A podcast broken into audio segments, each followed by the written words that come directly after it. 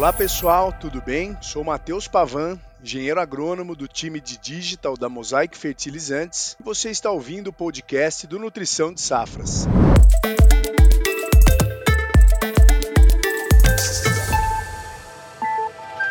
Hoje estamos acompanhados e dou boas-vindas aqui ao Fernando Hansel, agrônomo sênior do time de serviços técnicos. Olá pessoal, tudo bem? e Robson Murat, especialista em desenvolvimento de mercado. E aí, pessoal, tudo tranquilo? Hoje nós vamos falar sobre um assunto que é de extrema importância e que o produtor deve estar muito atento, que é a recomendação de adubação.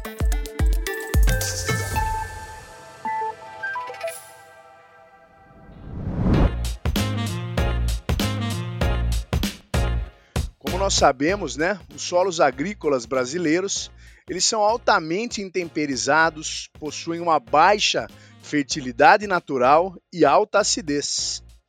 Por isso, o manejo agronômico da fertilidade do solo visa, de forma eficiente e sustentável, reduzir a acidez, aumentar a disponibilidade de nutrientes para que as plantas cultivadas expressem todo o seu potencial produtivo. Então, para que possamos introduzir esse assunto, né, iniciar o bate-papo, eu deixo aqui uma pergunta para o Fernando, que é bem importante e pertinente. Do que as plantas são feitas, Hansel? Pois é, Matheus, essa é uma pergunta bem legal e parece até a certo ponto infantil, mas ela, ela nos leva a uma reflexão, né, do que, que, do que, que as plantas são feitas. Eu já parei, assim, em alguns momentos, né, de, de, de de filosofia me perguntando isso, mas a resposta é bem simples, né? Quando a gente aprofunda, vai no fundo, na menor porção né, de, uma, de uma molécula, e aí do que, que uma molécula é feita, vai, vai, vai, a gente para nos nutrientes. Né? Então, quando a gente é, entende é, é, que, na verdade, o que forma as plantas são nutrientes, isso vai ficando mais claro né? É, a planta, né, ela está lá no início da cadeia trófica, né, cadeia alimentar. Né? A planta, ela basicamente, né, muito dos nutrientes ela consegue absorver do ar. Que nutrientes são esses? Hidrogênio, oxigênio, carbono. Né? Muitos dos nutrientes que formam a matéria orgânica, os compostos orgânicos, a planta ela consegue capturar através da fotossíntese né? A fotossíntese que é aquele, uh, aquele processo né, de conversão de energia solar em energia química. Energia química em que forma? Na forma de açúcares. Né? Então a planta ela, ela é uma fábrica de açúcares, Matheus.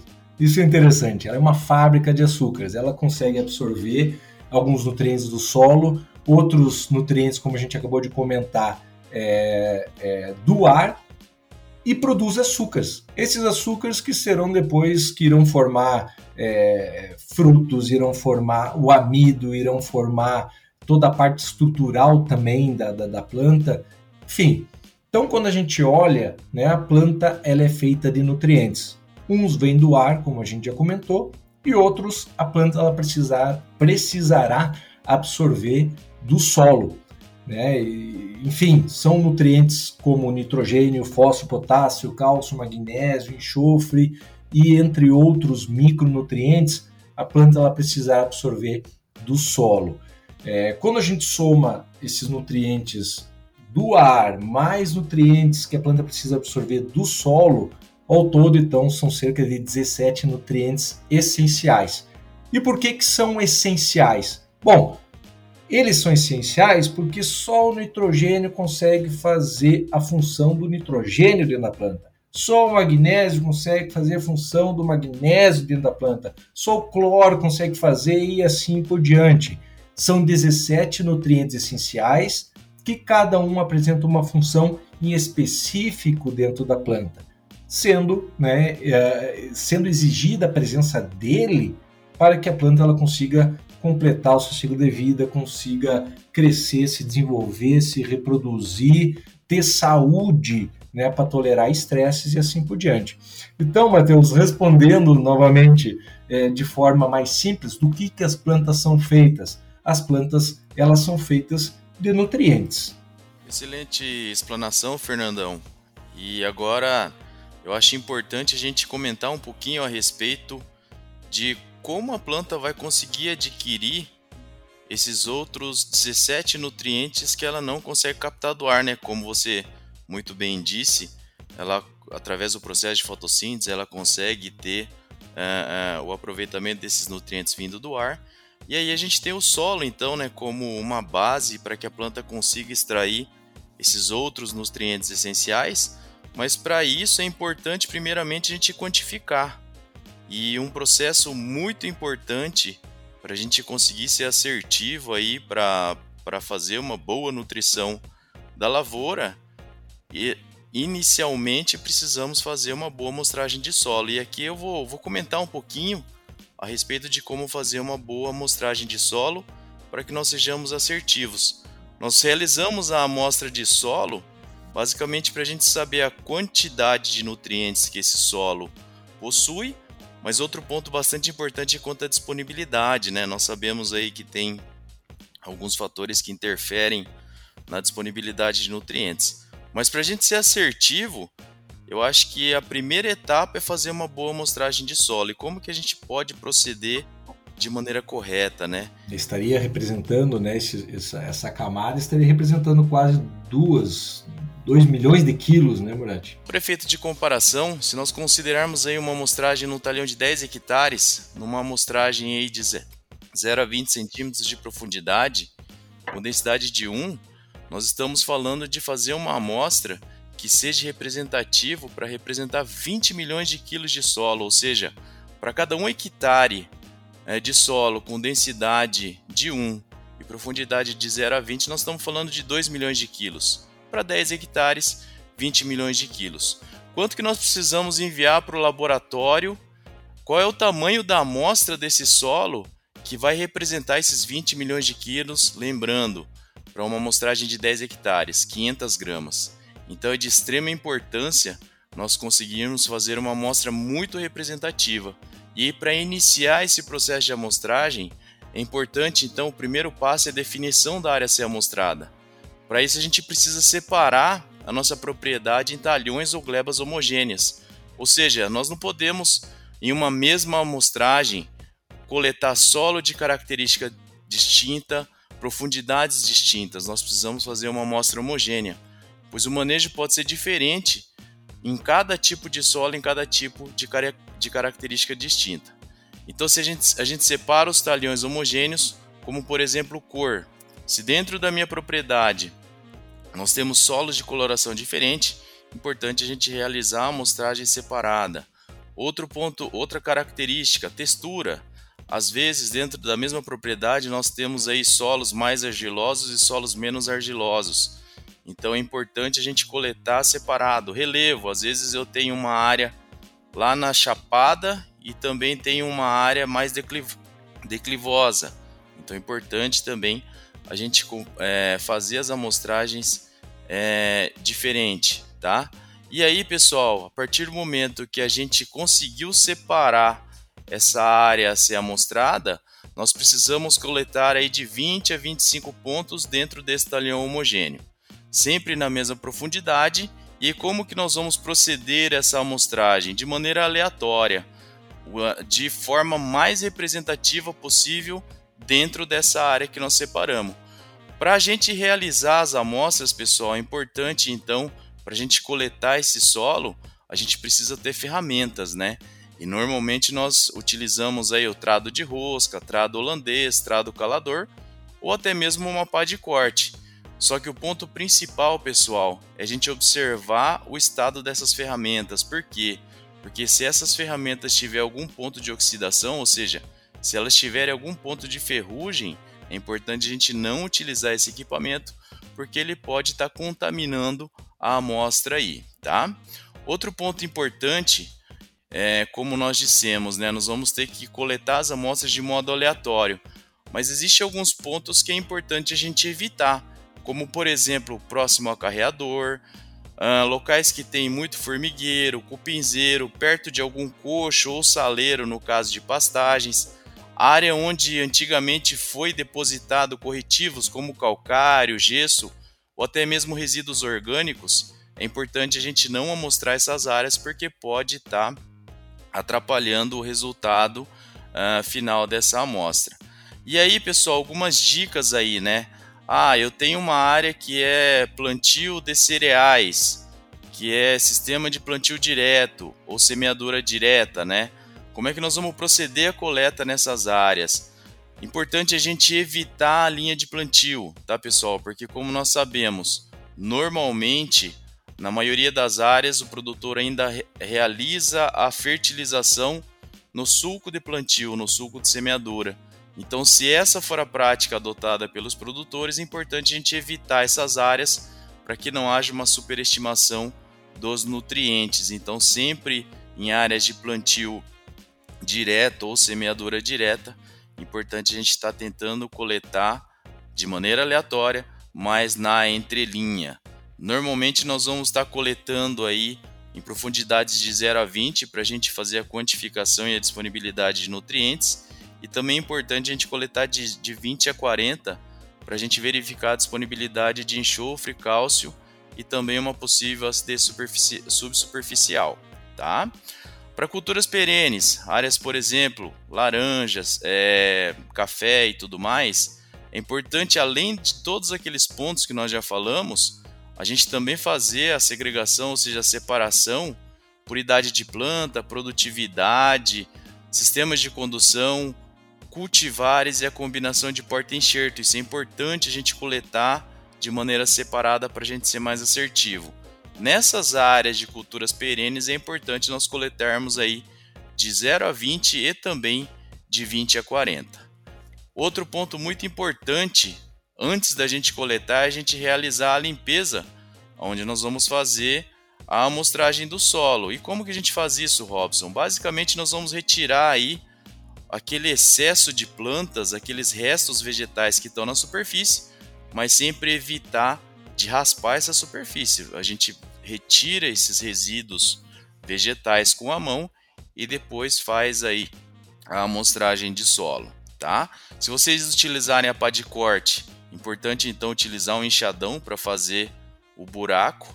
Aí nós vamos pegar a pá de, a pá de corte acertar esse buraco sempre na mesma profundidade e aí, a partir do momento que você, vocês fazem o, o fatiamento do solo com a pá, importante a gente descartar aí as duas laterais e a gente ficar somente com o centro para que a gente consiga coletar uma amostra um pouquinho mais assertiva. Outro ponto importante é a gente sempre tentar coletar o mesmo volume de solo em todas as amostragens, tá? A partir do momento que a gente fez então a coleta desses 20 a 25 pontos de maneira aleatória na área, mas bem representativa, nós precisamos pegar todo esse solo e colocar então num, num, num, balde plástico. Normalmente a gente sugere vocês trabalharem com balde plástico porque para a gente evitar efeito de contaminação. Um balde limpo, sempre limpo, é, bem, bem higienizado, para que também não tenha problema de contaminação. E aí a gente vai pegar esse volume de solo, vai homogeneizar bem, então vai ter um volume de solo considerável dentro desse recipiente. E aí depois que a gente homogeneizou isso daí, a gente vai precisar separar então 500 gramas para estar tá enviando para o laboratório. Essas 500 gramas é importante a gente acondicionar em sacos plásticos novos, também evitando aí qualquer tipo de, de, de contaminação Importante também, pessoal, a gente está identificando, é, como por exemplo, o nome do talhão, a profundidade que foi amostrada, o nome da propriedade, município, enfim, todas aquelas informações aí que vocês julgarem necessárias. Murati, aproveitando só para só complementar, o, o, o, o Matheus, ali no início da nossa conversa, ele falou né, justamente como é que é a condição inicial de fertilidade do nosso solo. Né? Normalmente ela é baixa. Né? A fertilidade natural dos nossos solos é muito baixa. Então, a, a, ferramenta de amostragem de solo é a nossa principal ferramenta agronomicamente que nós temos para gerar um diagnóstico de uma fertilidade química. Né? Nós vamos, é, como, como tu mesmo mencionaste, nós vamos fazer essa análise, né? essa coleta para tentar estimar uma quantidade de nutrientes presentes lá e a gente vai ver se atende ou não uma demanda de nutrientes essenciais, como a gente acabou de comentar, que as plantas precisam, né? É, e é extremamente importante isso, Robson, que tu comentaste, né, agora há pouco, que é, de uma correta amostragem de solo, por quê? Porque o melhor laboratório, o, me, o laboratório mais né, é, é, rigorosamente certificado e assim por diante, o melhor laboratório não consegue corrigir erros é, ocasionados numa amostragem de solo.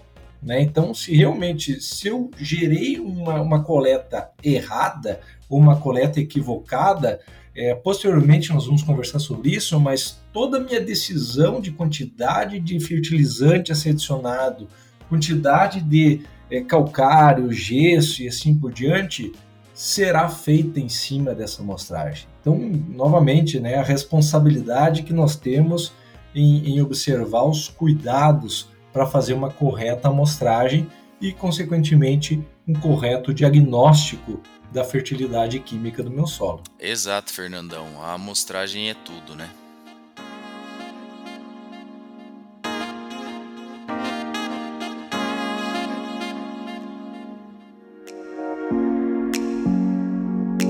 Bom, muito bom, pessoal. Muito excelente os pontos levantados aí.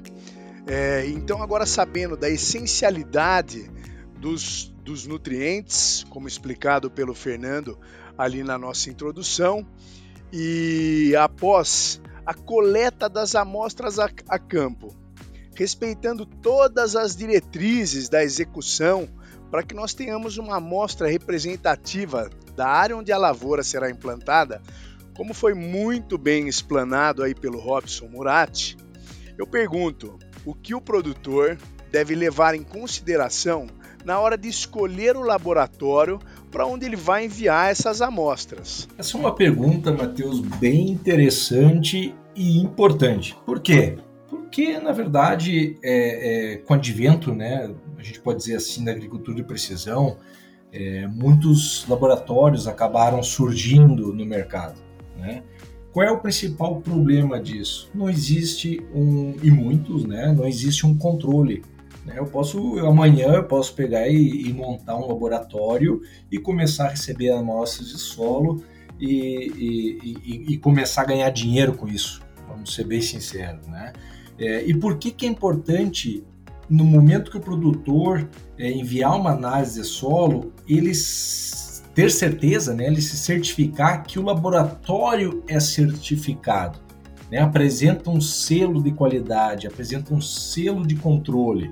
Né, o que, que indica isso? Os laboratórios eles podem né, estar vinculados a uma rede de laboratórios, a uma rede que, consequentemente, eles vão receber um selo. Esse selo ele vai dar garantia para o produtor que toda a metodologia de análise e também de qualidade desse laboratório estará né, submetido a padrões de qualidade. Né? Então, para vocês terem uma ideia, é, pra, em alguns casos, né, para a gente receber um selo, para o laboratório receber um selo, ele, né, ele vai ter que emitir é, amostragem, laudos, né, ou resultados que é, fechem com uma, uma, uma, uma análise prévia que foi realizada numa central de laboratórios. Deixa eu explicar melhor. Né? Então, esse laboratório base, né, ele envia amostragens de solo iguais, padrão, para os seus diferentes laboratórios de rede.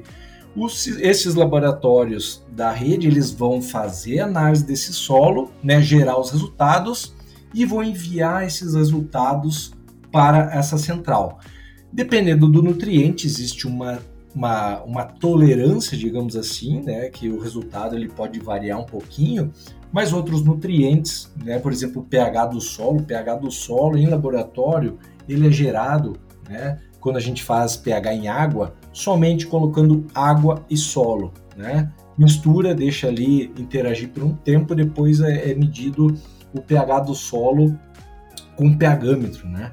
Então, o, o, o, risco de um erro é muito baixo nessa análise. Então, quando a gente é, analisa pH, né, é, o pH é aquele que tem que ser justamente, olha, tem que estar tá realmente muito próximo do valor que a matriz né, que essa rede ela, ela, ela verificou inicialmente. Então, enfim, né, é, essa é uma forma né, de, de, de, constatar que, olha, realmente o teu laboratório ele está seguindo padrões de qualidade, padrões de limpeza e o teu resultado gerado lá se aproxima muito do meu aqui. Né? Então, é, é, sendo assim, você vai receber um selo de qualidade. Né? Então, é extrema importante, é, importância né, esse selo, porque vai dar garantia para o produtor que, olha, o, o, valor gerado, né, ele se aproxima muito é, de padrões de qualidade padrão que nós estamos almejando.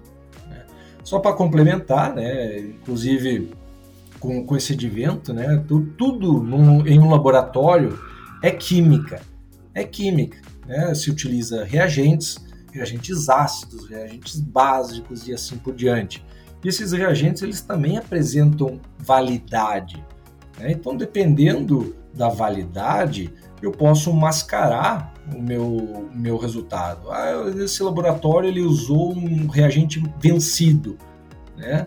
É, a reação ou enfim a análise ela pode ser prejudicada por eu estar utilizando um reagente fora de parâmetros de qualidade.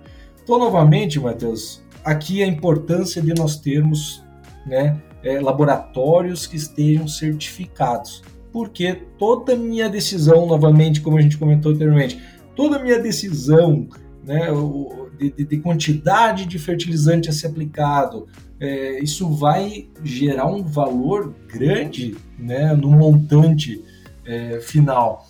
E que o, o, essa atenção inicial de qualidade do laboratório, né, esse valor aí inicial é, é baixíssimo frente a um, a um custo é, de, de, produção né, de insumos que eu vou acabar investindo depois. Bom, nesse momento nós temos os laudos com as informações químicas de cada gleba, cada talhão aí em questão.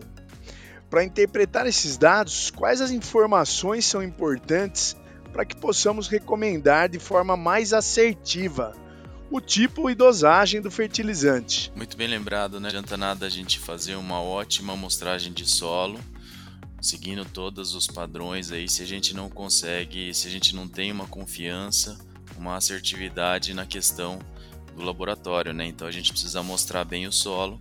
Importante também a gente estar tá mandando aí essas amostras para laboratórios confiáveis, né?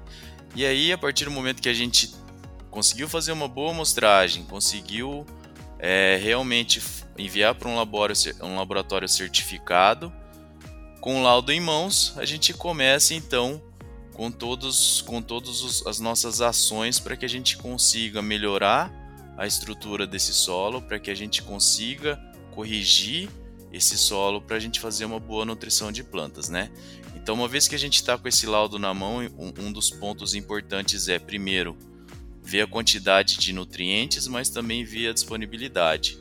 Quando a gente fala em disponibilidade, é, o pH do solo é, é um fator que contribui muito para a questão de disponibilidade desses nutrientes, né? Então a gente tenta manter o pH desse solo é, na faixa entre 5 a 6 em CaCl ou 6 a 7 em água, porque é onde nós sabemos aí que a maioria vai ser a, a máxima disponibilidade da maioria dos nutrientes que a planta necessita. E o outro ponto bastante importante, né, pessoal? Como o Fernando disse lá atrás, as características dos nossos solos, inicialmente sem as correções, são características de solos mais ácidos, ou seja, solos com alta acidez e solos com baixa quantidade de cálcio e magnésio. E a gente sabe muito bem que as plantas necessitam de cálcio e magnésio para fazer para ter um bom desenvolvimento do sistema radicular. Então, uma vez com esse laudo em mãos, é importante a gente verificar pH e verificar a quantidade dos nutrientes. Outro ponto também é importante com relação a pH é que quando uh, esses solos têm uma quantidade de alumínio no seu material de origem, quanto mais ácido for esse solo, maior a probabilidade desse alumínio estar tá numa forma prejudicial. E aí então, pessoal, quando a gente tem um solo com baixo teor de cálcio, com baixo teor de magnésio e com alta disponibilidade de alumínio na forma tóxica, é, isso dificulta muito a planta ao seu desenvolvimento radicular. E plantas com sistema radicular limitado, a gente sabe que ela não vai conseguir extrair a maioria desses nutrientes ela não vai conseguir é, é, é ela não vai conseguir expressar todo o seu potencial produtivo. É, Robson, eu, eu gosto de. de eu, eu, brinco, né? Gosto de, de, comentar que é a mesma coisa que a gente, quando a gente vai para o médico, né? Uma amostra de solo, ela, ela gera um diagnóstico da fertilidade para nós depois dar o medicamento necessário para corrigir aquele problema, né? O médico também, nós quando a gente vai no médico, a gente sai de lá com uma listinha de exames, provavelmente para fazer, e a partir daí o médico ele consegue entender qual é o nosso problema e dar uma, um medicamento certo, vamos dizer assim, né? É, para nós, né, que trabalhamos com fertilidade do solo, com nutrição de plantas, é, uma amostra de solo e o diagnóstico, né, quando vem do laboratório, nada mais é do que nós temos um exame daquele solo e a partir daí a gente começa a interpretar, né, com base em alguns parâmetros, mas nós começamos a entender se, se está dentro de uma faixa adequada ou não. Né? E aí que a gente começa a entender e começa a, a, a, a interpretar os teores, né? com base em quê? Né? Que parâmetros são esses? Bom, é, nós temos diferentes manuais de recomendação de adubação. Né? Algum, alguns manuais é, eles são regionalizados. Por que, que são regionalizados? Bom, porque o Brasil é grande. O Brasil é grande, nós temos uma variedade grande de solos, de clima, de potencial produtivo e assim por diante. Então, né, é justo que nós temos, é, nós temos algumas recomendações que sejam de certa forma regionais. Então vamos pegar né, um, manual de recomendação, né, quando ele foi gerado, né, ele foi gerado olhando para a planta. Né, nós foi, foi, foi né, realizado experimentos em diferentes locais e aí foi vendo assim, olha, com tal teor de, de tal teor de solo, quanto que a planta respondia né, em termos de produtividade com aquele teor no solo. Né? E se eu botar um pouquinho mais, né, mais alto o teor no solo, como é que a planta respondia? Aí um pouquinho mais, como é que a planta respondia? Aí chegou um ponto que, olha, aqui a planta não responde mais. Hum, então tá. Então aqui nós vamos considerar como alto, né? Então é mais ou menos isso, né? De forma simples. Existe um, uma curva de resposta das plantas à, à fertilização, à nutrição, né? Dentro dessa curva, nós temos uma separação entre baixo, né, ou até antes, né, muito baixo, baixo, médio, alto e muito alto. É, então, dependendo da resposta dessas culturas a uma fertilização, eu consegui interpretar então é, se os teores do solo estão baixos, muito baixos. Então, pessoal, para cada nutriente nós temos uma curva dessas. Nós temos uma expectativa de resposta da cultura dentro de cada faixa, de cada espaço desses né, em termos de fertilidade. E aí, em cima disso, foi criado então os manuais. Né? Então, vamos pegar um exemplo, né, o Manual do Rio Grande do Sul e Santa Catarina.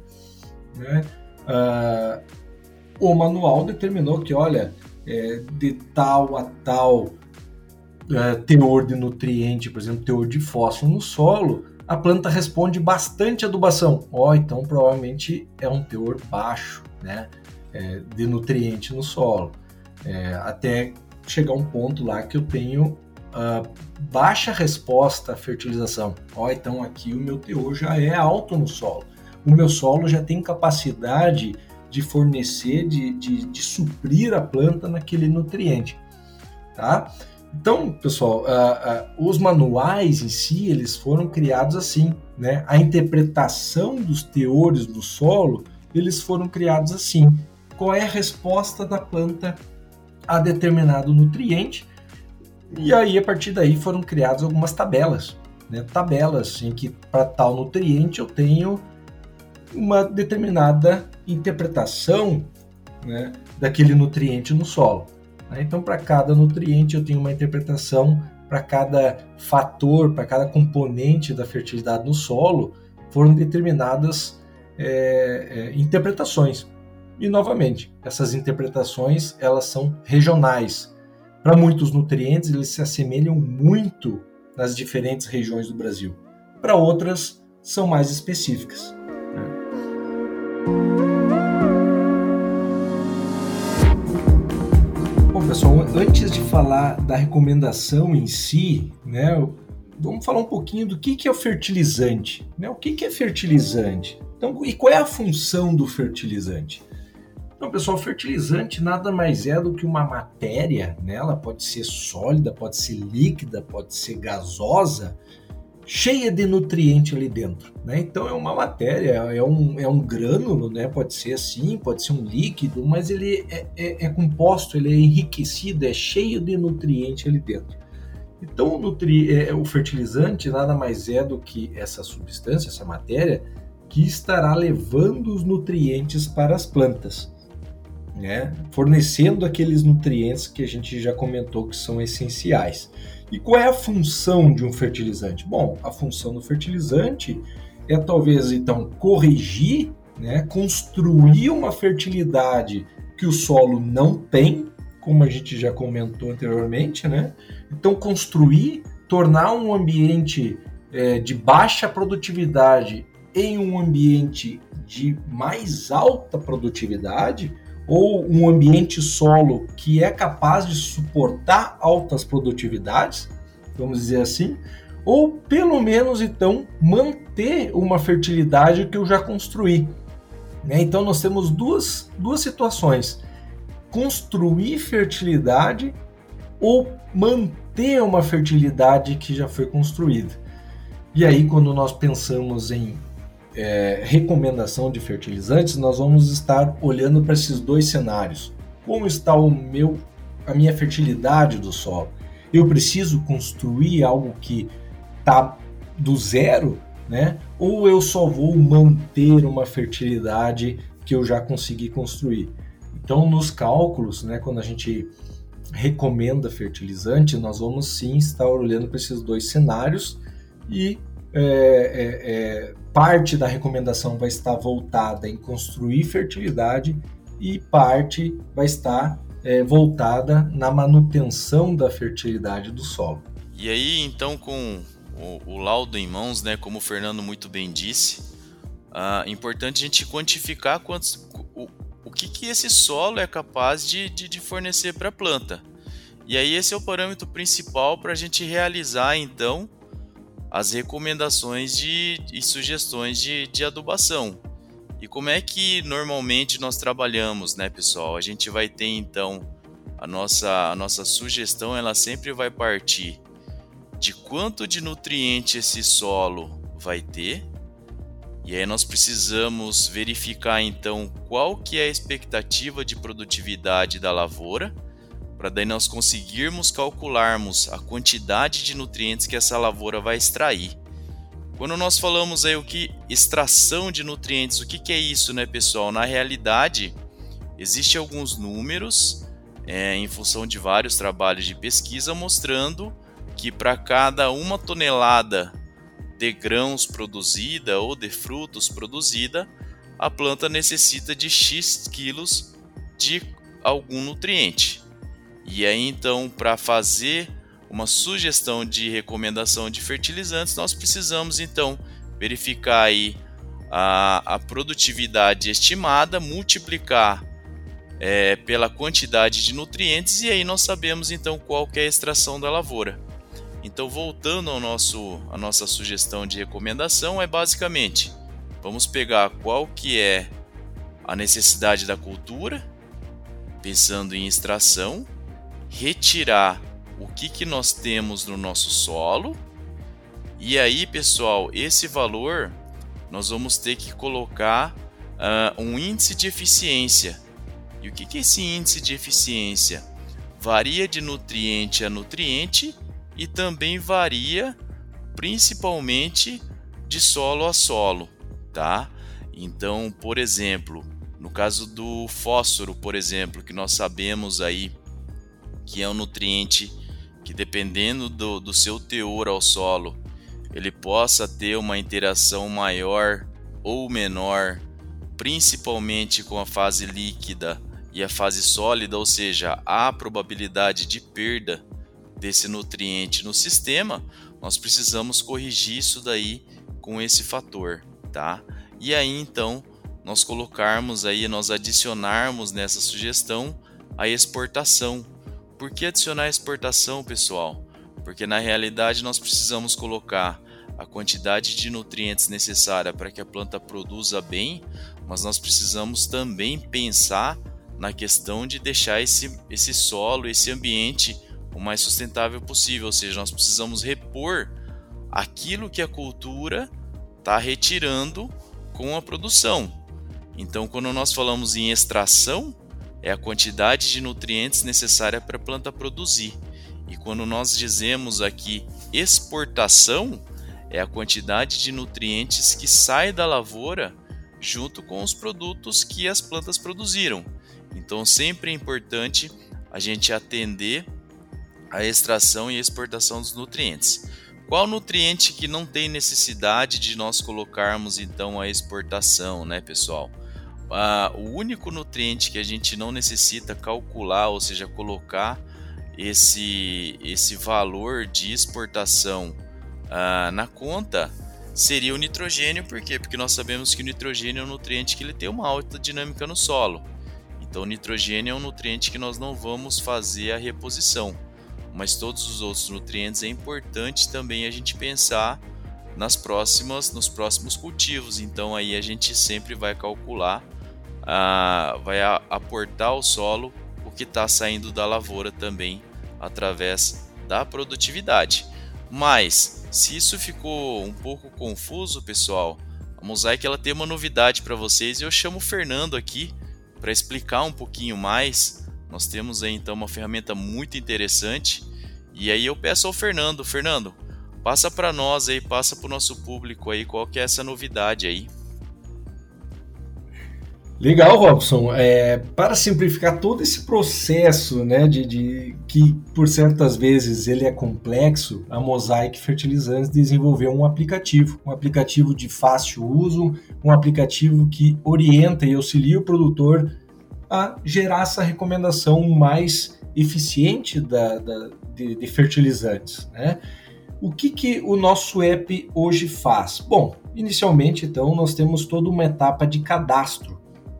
Né? O produtor ele vai poder cadastrar, por exemplo, a sua propriedade ou até mais de uma propriedade. É, logo na sequência, o produtor ele vai cadastrar o talhão, né, o talhão que ele tem a sua propriedade. Ele pode ter o talhão A, pode ter o talhão B, o talhão C. Né? Uh, e aí, uh, inclusive, georreferenciar esse talhão. Né? Isso é uma, é uma coisa legal, né? uma, uma, uma etapa legal do, do app que ele pode, inclusive, é, georreferenciar e fazer o desenho. Partindo daí, o produtor ele vai né, cadastrar a sua amostra de solo. Então, a partir dali, o, o app ele vai conduzindo o usuário né, no preenchimento desses campos, né, vai colocando lá o teor de, de, matéria orgânica que eu tenho no meu solo, o teor de fósforo, o teor de potássio e assim por diante. Uh, e aí né, eu consigo então cadastrar a minha amostra de solo dentro do app. Partindo daí, né, o produtor ele vai querer então gerar uma recomendação de adubação para a cultura que ele desejar, né, em cima daquele talhão que ele previamente fez o cadastro. Né? Então eu quero escolher soja, eu quero escolher milho, eu quero escolher arroz, eu quero escolher cevada. Hoje o nosso aplicativo está com mais de 15 culturas cadastradas. Então o produtor né, ele tem essa, essa uh, flexibilidade e, e, recurso em mãos para a, o seu diagnóstico e também é, é, recomendação de adubação. Um ponto né, que, que é legal é que o app ele traz os diferentes manuais de recomendação do Brasil. Então, em, em, né, um, durante o processo de recomendação, o usuário ele vai poder escolher, olha, eu quero o manual do Rio Grande do Sul, eu quero o manual de São Paulo, eu quero o manual do Cerrado. Né? A partir daí, eu vou conseguir é, interpretar os teores do meu solo de acordo com o meu manual de interesse. Né? E a partir daí também o manual, né, o app, ele vai conseguir dar o retorno se os meus teores do solo estão baixo, médio, alto, de acordo com esse manual. Bom, uh, também o nosso aplicativo ele traz é, a recomendação de calcário. Quanto de calcário eu vou aplicar no meu solo? Né? De acordo com o método tanto SMP, mas também o método de saturação de base. São dois métodos que são amplamente utilizados no Brasil e nós utilizamos eles como referência para esse diagnóstico. Eu posso gerar diagnóstico também de recomendação para gesso, né? É, então, de acordo com o método do Caires, né, que é um método que a gente, do professor Caires, da Universidade é, do Paraná, né, é, que nos, nos diz, olha, de acordo com a saturação de cálcio na profundidade de 20 a 40, quanto de gesso eu posso aplicar. Então, vocês também poderão encontrar né, uma recomendação de gesso é, no nosso aplicativo. Por fim, então, o produtor né, ele vai escolher uh, qual é a cultura que eu quero plantar e qual é a expectativa de rendimento que eu quero ter. Né? A partir daí, o produtor simplesmente escolhe a cultura, escolhe quantos sacos ou quantas toneladas quer colher por hectare e o aplicativo ele já vai gerar um cálculo de quantidade de nutrientes que ele deverá aplicar por hectare. Então é, simplifica muito, né? E, e, deixa, né? O produtor ele vai ter um histórico de todas as suas recomendações no seu aplicativo, né? É, ano após ano. E para simplificar ainda mais, né, o aplicativo ainda ele vai dar algumas opções de formulações que o produtor pode utilizar. E mesmo se o produtor já tem alguma formulação, ele ainda pode inserir essa formulação que ele já comprou, que ele já tem no aplicativo para ser gerado, né? Qual é a quantidade por hectare que o produtor deverá aplicar desse adubo. Então vai lá e olha, eu quero uma formulação 52525. O aplicativo ele também fornece essa informação quantos quilos eu devo aplicar desse fertilizante para atender a recomendação gerada previamente. Então, é um aplicativo né, que, além de gestão de informação da propriedade, ele nos confere então esse recurso de gerar uma recomendação mais assertiva para né, cada vez mais entregar o valor para o produtor entregar é, rentabilidade para o produtor e aumentar a sua produtividade. E para quem trabalha, né, para algum canal, para algum consultor, o aplicativo ainda ele apresenta o recurso de você poder compartilhar via WhatsApp. Né? O, após recomendação gerada, né, simplesmente vai lá e compartilhar e pode enviar para o seu cliente, pode enviar para o produtor, pode enviar né, para quem desejar. Né? Então, existe mais esse recurso que facilita o compartilhamento de informações.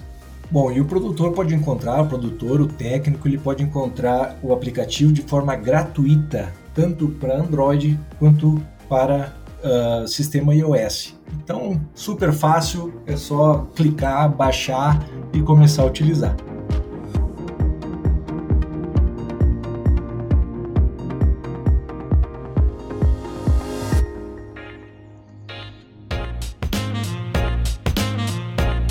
agradeço aqui aos nossos convidados, ao Fernando Hansel e ao Robson Murati, por compartilhar todo esse conhecimento nesse bate-papo aqui no podcast. E se quiserem fazer alguma consideração final, estejam à vontade. Matheus, só queria deixar meu recado final né, para os nossos ouvintes, quem está nos escutando, né, a importância que toda essa parte de é, amostragem, geração de diagnóstico da fertilidade e também né, nós entendemos quais são as necessidades que o nosso solo está tendo são para a produtividade das culturas. Então, como a gente viu lá desde o início, né, que as plantas são feitas de nutrientes, são nutrientes essenciais para vida, a vida delas, né? Quanto mais as plantas produzem, quanto maior é a nossa expectativa de produtividade, maior é a demanda desses nutrientes, né? Mais cimento e tijolo preciso para construir, né? O, a minha a minha obra, digamos assim, né? De forma, é uma analogia, é, é, é de extrema importância então para a produtividade, para nós termos um cultivo sustentável agrícola e o produtor cada vez mais ter maior rentabilidade. Excelente ponto, Fernando. E eu também já finalizando aqui, né? Gostaria de agradecer a oportunidade. E pessoal, contem com o time da Mosaic para a gente fazer uma boa nutrição, uma nutrição mais assertiva, utilizando aí os nossos produtos de performance para a gente conseguir extrair o máximo potencial produtivo. Muito obrigado pela oportunidade aí e seguimos à disposição de todos. Agradeço a todos que estão nos ouvindo e gostaria de convidá-los a nos seguir nas redes sociais. Estamos no Instagram, Facebook, YouTube e esse podcast estará em todos os agregadores.